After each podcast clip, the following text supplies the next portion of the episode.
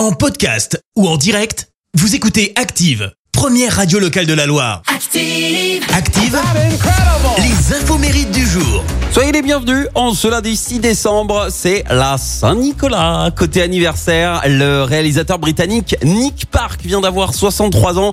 Lui, c'est le king de la pâte à modeler. C'est le papa du célèbre Wallace et Gromit. Et alors en 2000, il euh, réalise son premier long métrage, le fameux Chicken Run. Le tournage a pris euh, près de deux ans. hein. Chaque animateur a filmé 3 secondes par jour. Ça fait 2 minutes de film par semaine pour une équipe d'une vingtaine d'animateurs. Un boulot de, de titan qui a été carrément snobé par l'Académie des Oscars. Aucune nomination malgré le succès auprès du public qui ont été carrément choqués de cette décision.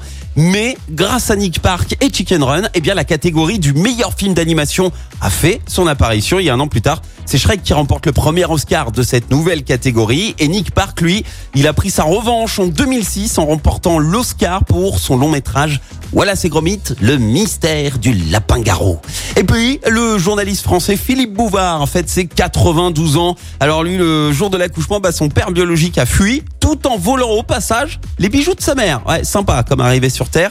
Philippe Bouvard qui a connu les deux guerres et étant juif par sa mère, la famille a dû euh, déménager une, bonne dizaine de fois hein, pour échapper à la, Gestapo. Et après la guerre, et ben Philippe, il décide d'être journaliste. Il s'inscrit dans une école de journalisme malgré trois échecs au bac et malheureusement, bon bah il est viré euh, trois mois plus tard. Il enchaîne les petits boulots, vendeur d'encyclopédies, colporteur de chemises et même vendeur de lunettes de soleil. Et au final, bah, il débarque au Figaro comme coursier.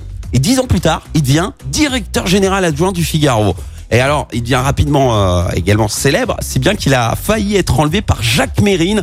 En fait, le jour où la police abat le malfaiteur, eh ben, il découvre dans sa poche une photo de la maison de Philippe Bouvard, de sa voiture, ainsi qu'un plan pour l'enlever. Ouais, il a échappé belle, hein.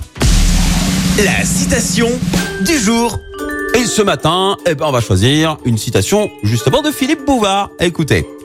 C'est déjà assez triste de n'avoir rien à dire si en plus il fallait se taire. Merci, vous avez écouté Active Radio, la première radio locale de la Loire. Active.